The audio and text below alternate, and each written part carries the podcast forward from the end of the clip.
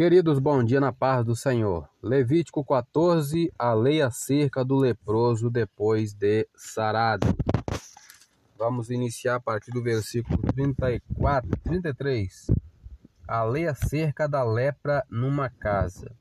Falou mais o Senhor a Moisés e Arão, dizendo, versos 34 e 35: Quando tiverdes entrado na terra de Canaã, que vos hei de dar por possessão, e eu enviar a praga da lepra a alguma casa da terra da vossa possessão, então virá aquele de quem for a casa e o fará saber o sacerdote, dizendo: Parece-me que há como que praga em minha casa.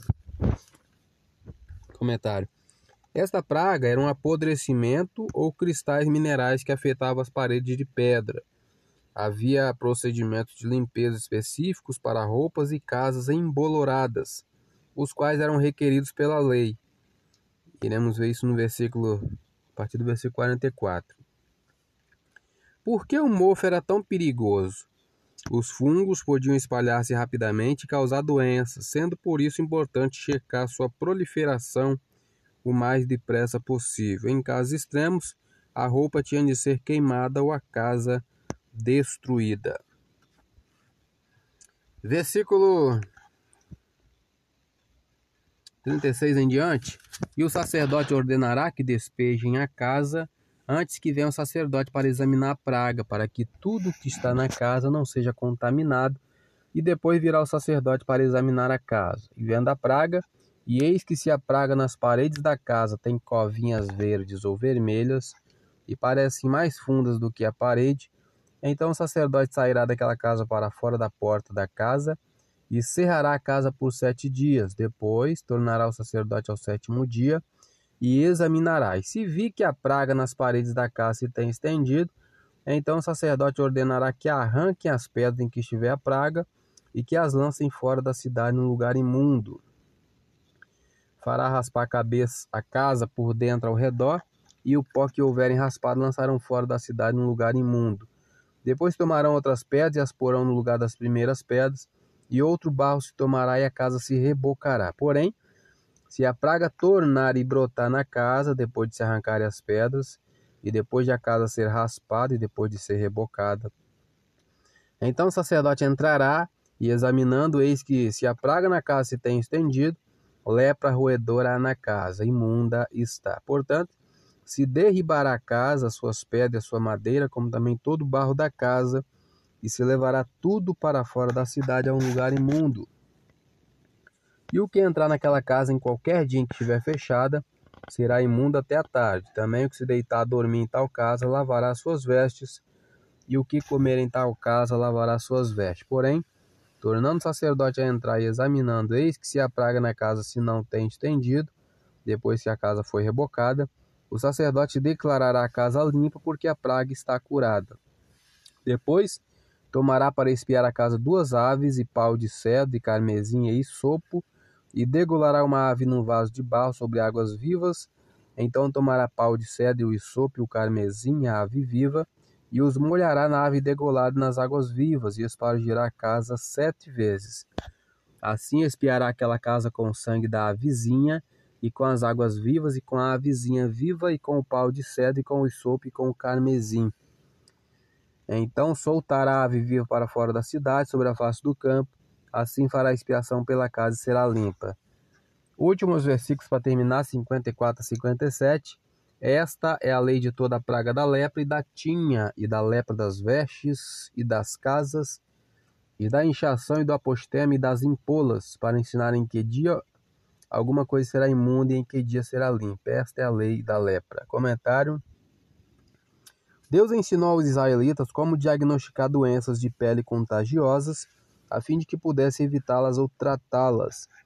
Tais leis visavam a saúde e proteção do povo, ajudando-os a evitar males que constituíam sérias ameaças para aquela época e local. Embora não compreendesse as razões medicinais para algumas leis, o povo mantinha-se saudável ao cumpri-las. Provavelmente muitas leis de Deus pareceram estranhas aos israelitas, contudo, elas ajudaram a evitar não somente a contaminação física, mas também a moral e espiritual. A palavra de Deus continua a fornecer um padrão para se ter uma vida física, espiritual e moralmente saudável. Nem sempre compreenderemos a sabedoria das leis de Deus, mas se a seguirmos, seremos prósperos.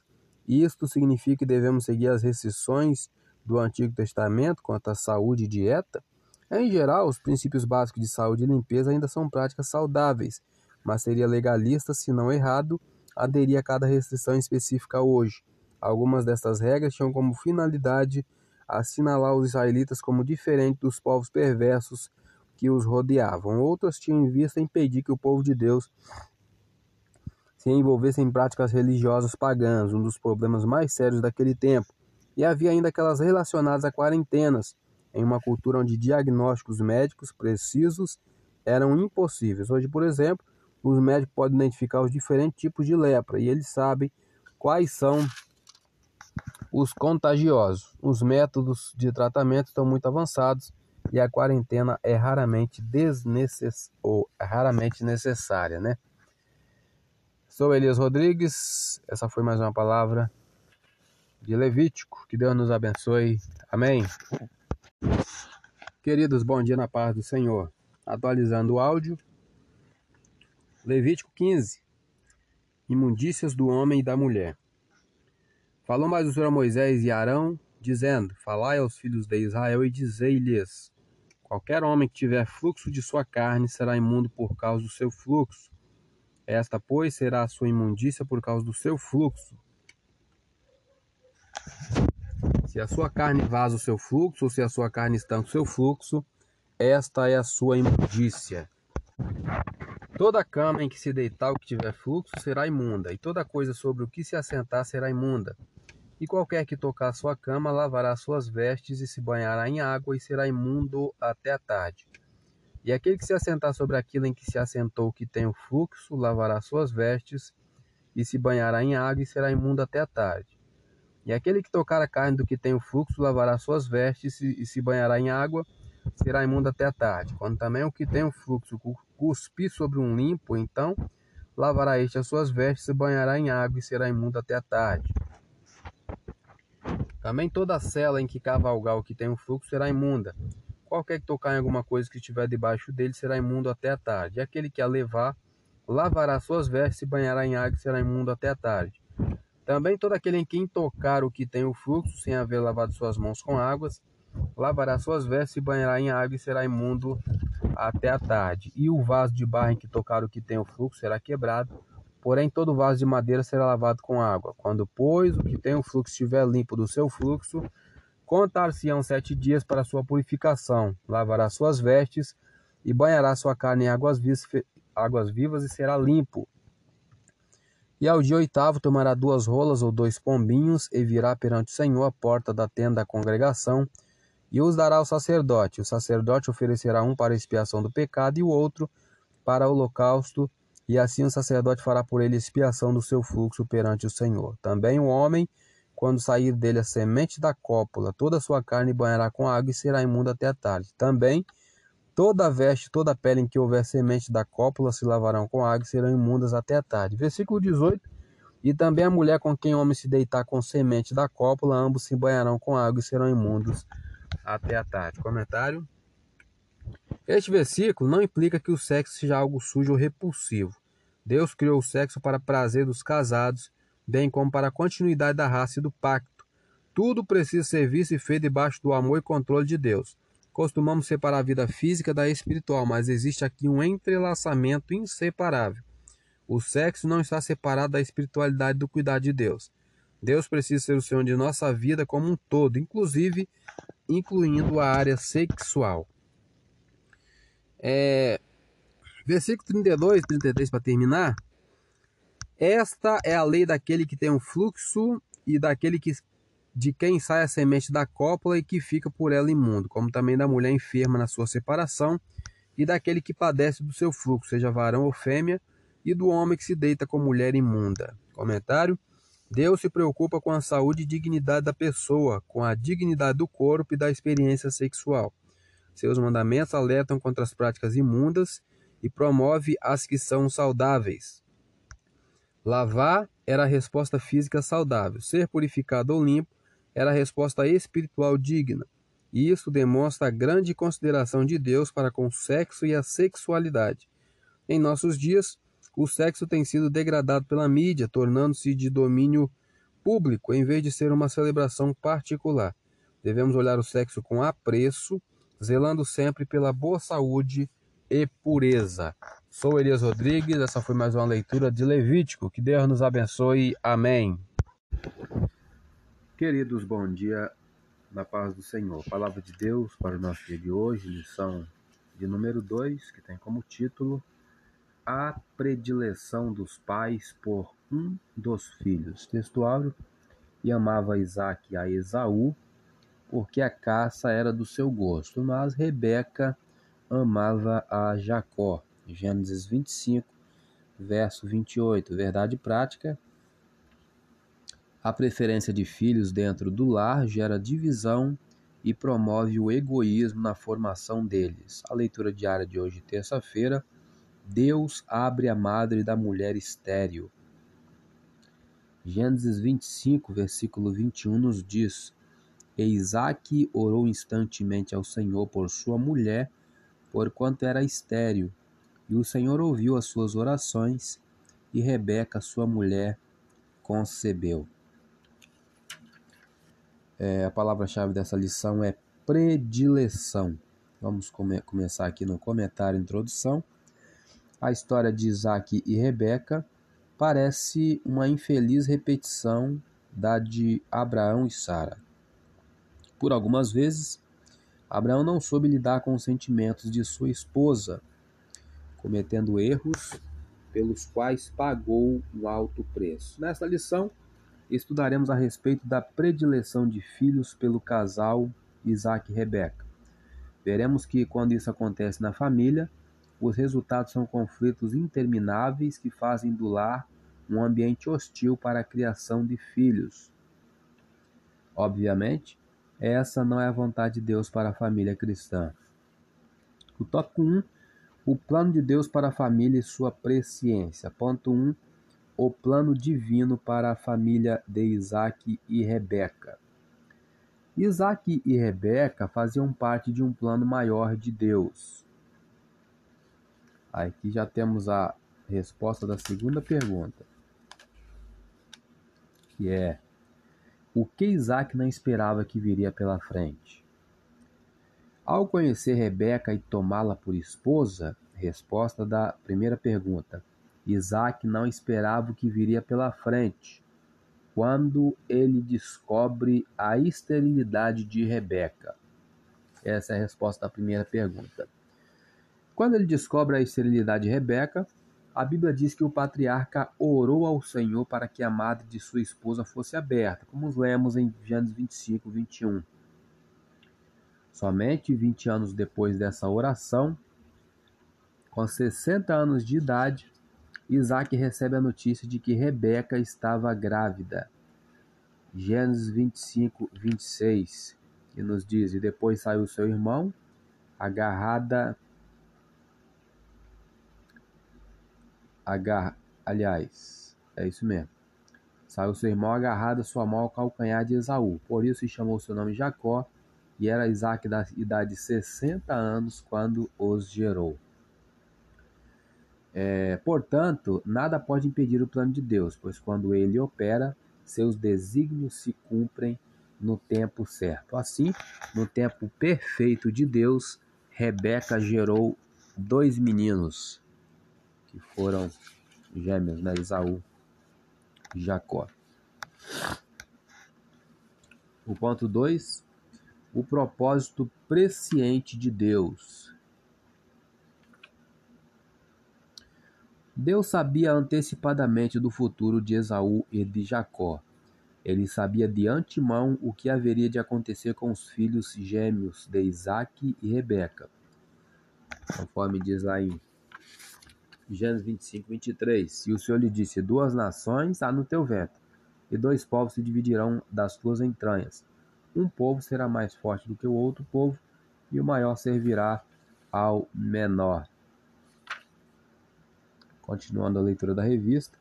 Isso independe das circunstâncias que envolvessem essa história. Por isso, o Senhor atendeu a oração de Isaac e Rebeca concebeu filhos gêmeos. Entretanto, conforme as crianças se desenvolviam, alguns meses depois os gêmeos já lutavam entre si no ventre da esposa de Isaac. Vemos isso no versículo 22. E os filhos lutavam dentro dela. Continuando a leitura. No caso dos gêmeos Esaú e Jacó, Deus sabia que criados como agentes livres, eles seriam rivais. Aqui estamos abordando a presciência de Deus. Aqui temos a resposta à segunda pergunta. O que a presciência de Deus indica? É, aqui estamos abordando a presciência de Deus, um atributo divino.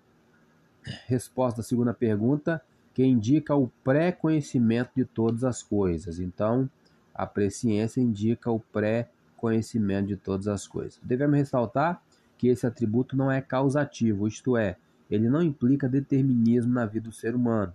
Contudo, o Senhor tem um propósito para a vida de cada pessoa. Muitas vezes não o compreendemos, mas sabemos que a vontade dele é perfeita, conforme lemos na leitura diária de ontem, Romanos 12, 2. A vontade do Senhor é perfeita, agradável e perfeita a vontade de Deus, né? Aí temos o plano de aula, o, o objetivo do tópico 1 é apresentar o plano de Deus para a família de Isaac e Rebeca. E a sinopse do tópico 1, os desígnios de Deus se cumprem no tempo certo. Sou Elias Rodrigues, essa foi mais uma leitura da revista da Escola Dominical. Compartilhe esse áudio com seus amigos. Que Deus nos abençoe. Amém. Queridos, bom dia na paz do Senhor. Hoje meditaremos no livro de Levítico, capítulo 16.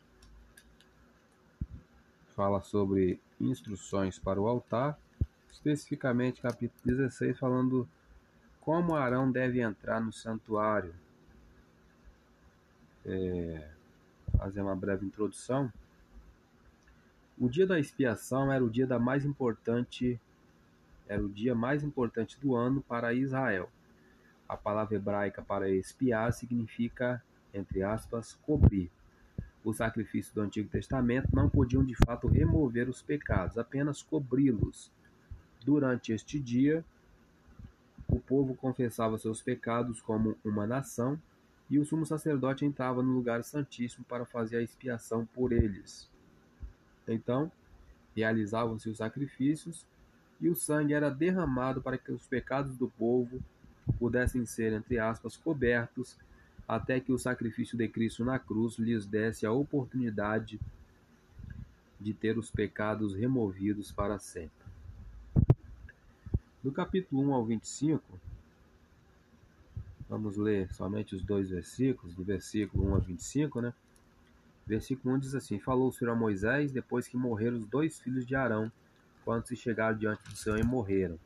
No versículo 25 diz: também queimará a gordura da oferta pela expiação do pecado sobre o altar. Comentário sobre esses versículos que os irmãos estarão lendo.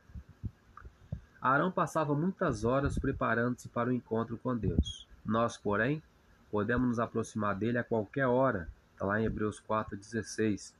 Que privilégio!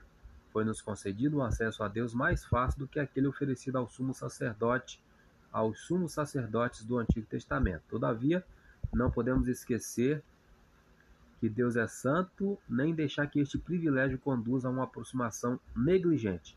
O caminho de Deus foi nos aberto por Jesus Cristo, mas este fácil acesso de modo nenhum elimina a necessidade de nos prepararmos em oração para estar diante dele. É no versículo 5 a 28, versículo 5 diz: E da congregação dos filhos de Israel tomará dois bodes para a expiação do pecado e um carneiro para holocausto. O versículo 28, e aquele que os queimar lavará suas vestes, banhará sua carne em água e depois entrará no arraial. Comentário desses versículos, 5 ao 28.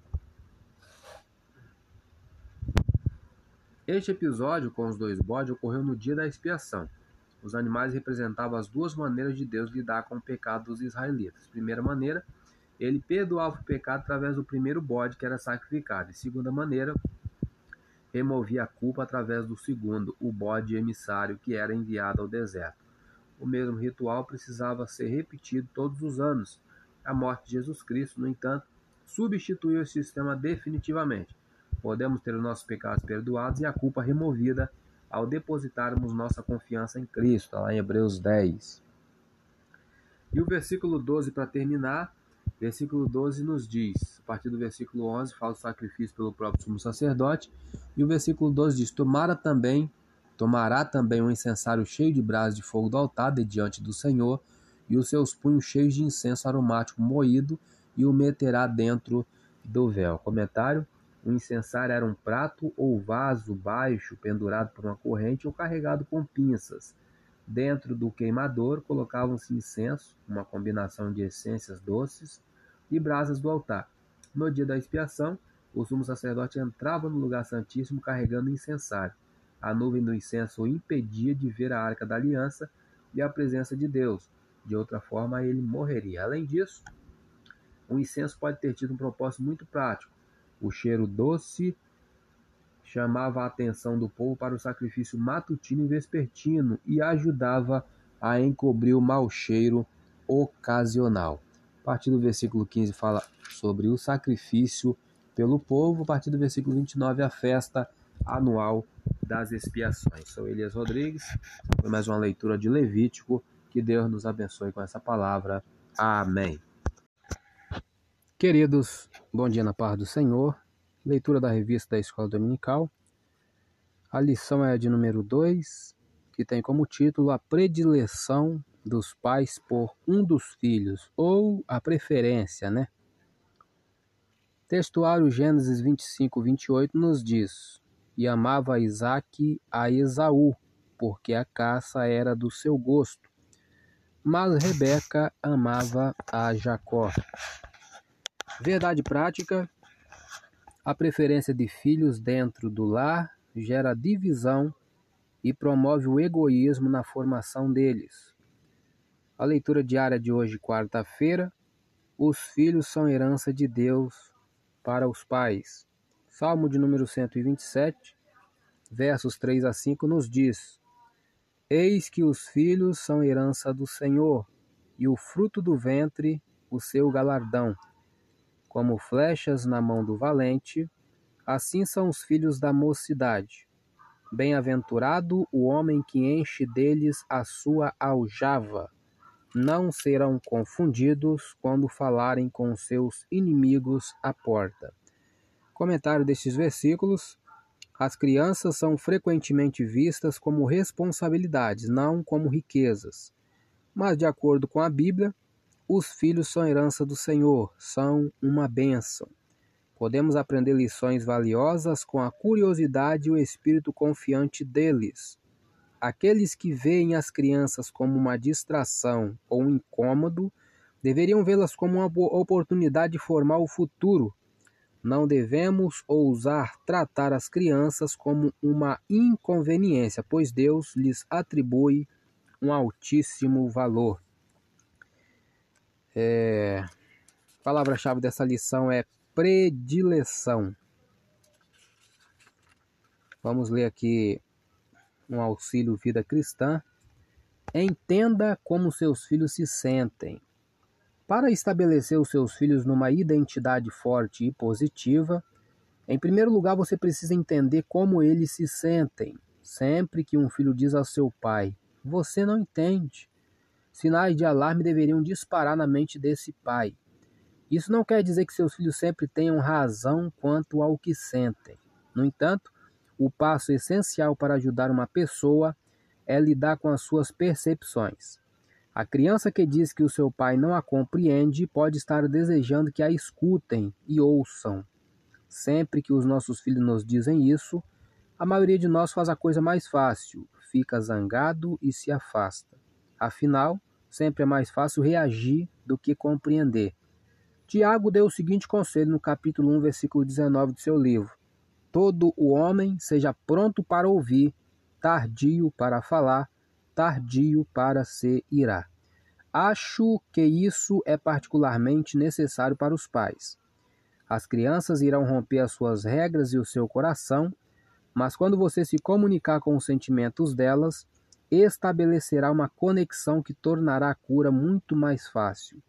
Esse comentário foi retirado do livro Os Dez Mandamentos da Criação dos Filhos, O que fazer e o que não fazer para criar ótimos filhos. O autor é Ed Jung, Rio de Janeiro CPAD 2017, da página 44. Vamos iniciar o tópico 2, que fala sobre o conflito familiar.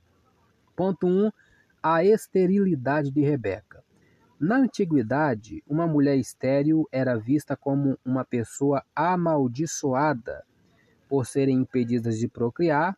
Mulheres inférteis eram consideradas inferiores a ponto de, num casamento, os maridos terem o direito de repudiá-las. No caso de Isaac, ao perceber que Rebeca não podia dar-lhe filhos, orou ao Senhor para que a esterilidade de Rebeca fosse desfeita e ela pudesse gerar. Como vimos, Deus ouviu o clamor de Isaac. Está lá em Gênesis 25, verso 21, que nos diz: Isaac orou instantemente ao Senhor por sua mulher, porquanto era estéril. O Senhor ouviu as suas orações e Rebeca, sua mulher, concebeu. É, o ponto 2, o conflito e os filhos lutavam no ventre dela, Gênesis 25, 22. Naquele tempo, do ponto de vista social, a geração de filhos herdeiros era importante para as famílias, como lemos em Salmo 127, versos 3 a 5. Por isso, Abraão e Sara precipitaram-se na promessa de Deus com uma substituta, a serva Agar, para gerar o filho desejado e pagaram um preço alto. Diferentemente de seu pai, Isaac buscou a ajuda do alto para superar o problema da esterilidade de Rebeca. Entretanto, uma vez grávida, para a felicidade do casal, Rebeca começou a afligir-se por causa de um movimento excessivo dentro do seu ventre.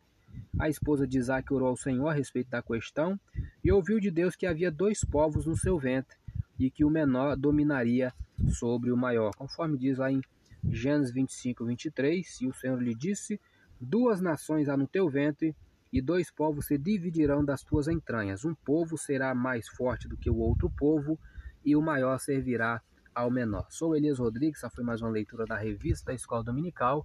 Compartilhe esse áudio com seu grupo de amigos, que Deus nos abençoe. Amém. Queridos, bom dia na paz do Senhor. Hoje meditaremos em Levítico capítulo 17, que fala sobre o sangue de todos os animais deve trazer-se à porta do tabernáculo. Vamos fazer uma breve introdução os capítulos 17 até o 26, algumas vezes são chamados de código de santidade, porque focalizam o que significa viver uma vida santa. O versículo central é capítulo 19, versículo 2, que diz: Santos sereis, porque eu, o Senhor vosso Deus, sou santo. É, a partir do versículo primeiro, vamos ler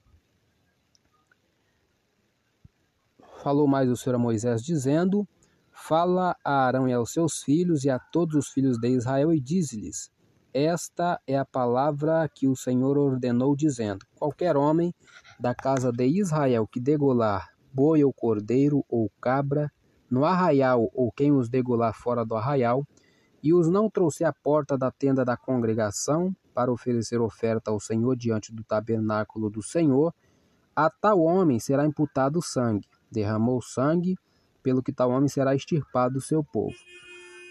Para que os filhos de Israel, trazendo seus sacrifícios, que sacrificam sobre a face do campo, os tragam ao Senhor à porta da tenda da congregação, ao sacerdote, e os ofereçam por sacrifícios pacíficos ao Senhor.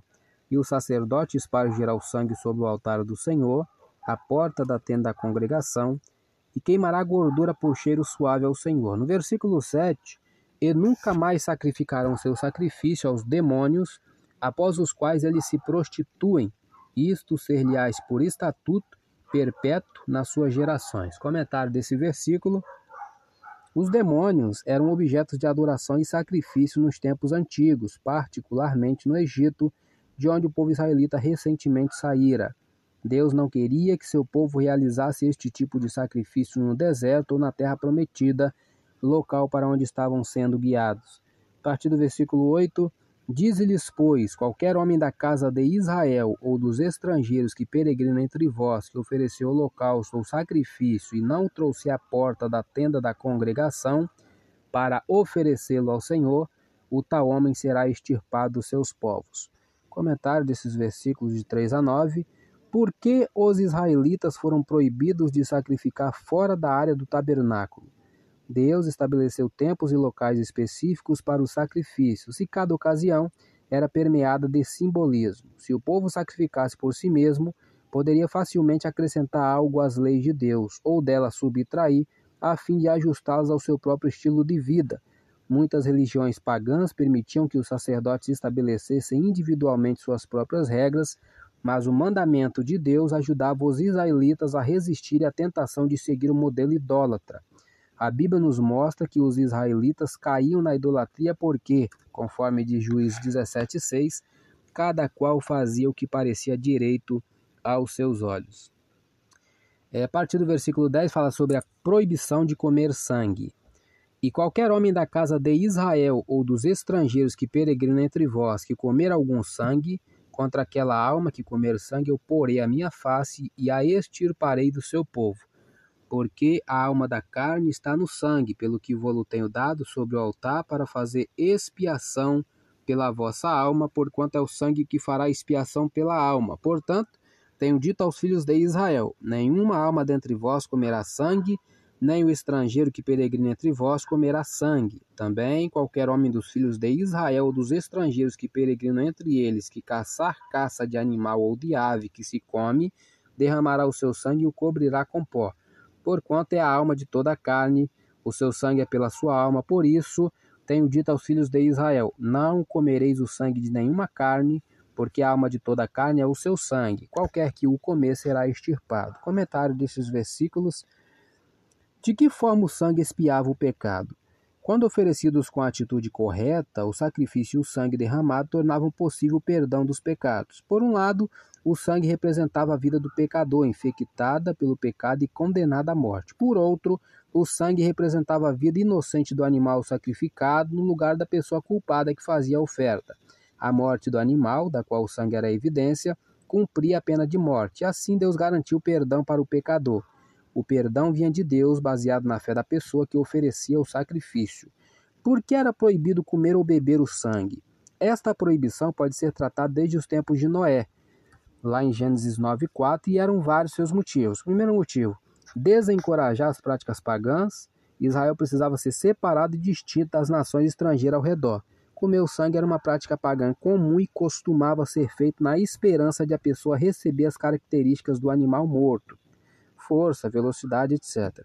Segundo motivo, preservar o simbolismo do sacrifício. O sangue simbolizava a vida do animal que era sacrificado no lugar do pecador. Bebê-lo mudaria o simbolismo da pena sacrificial e também destruiria a evidência do sacrifício. Terceiro motivo, proteger o povo de infecções, porque muitas doenças mortais eram transmitidas através do sangue. Os judeus levavam esta proibição a sério, e este foi o motivo pelo qual os discípulos de Jesus ficaram tão perturbados ao ouvirem Jesus ordenar que bebessem o seu sangue, lá em João 6, 53 a 56, que é a nossa santa ceia. No entanto, Jesus, como o próprio Deus de sacrifício final pelos nossos pecados, estava pedindo aos crentes que se identificassem com Ele totalmente. Ele deseja viver em nós e participar de nossas vidas. É versículo 15 e 16 para terminar este capítulo. E toda alma entre os naturais ou entre os estrangeiros que comer corpo morto ou dilacerado lavará suas vestes e se banhará com água e será imunda até a tarde. Depois será limpa. Mas, se os não lavar, nem banhar a sua carne, levará sobre si a sua iniquidade. Sou Elias Rodrigues, só foi mais uma leitura da, de Levítico, capítulo 17. Que Deus nos abençoe. Amém.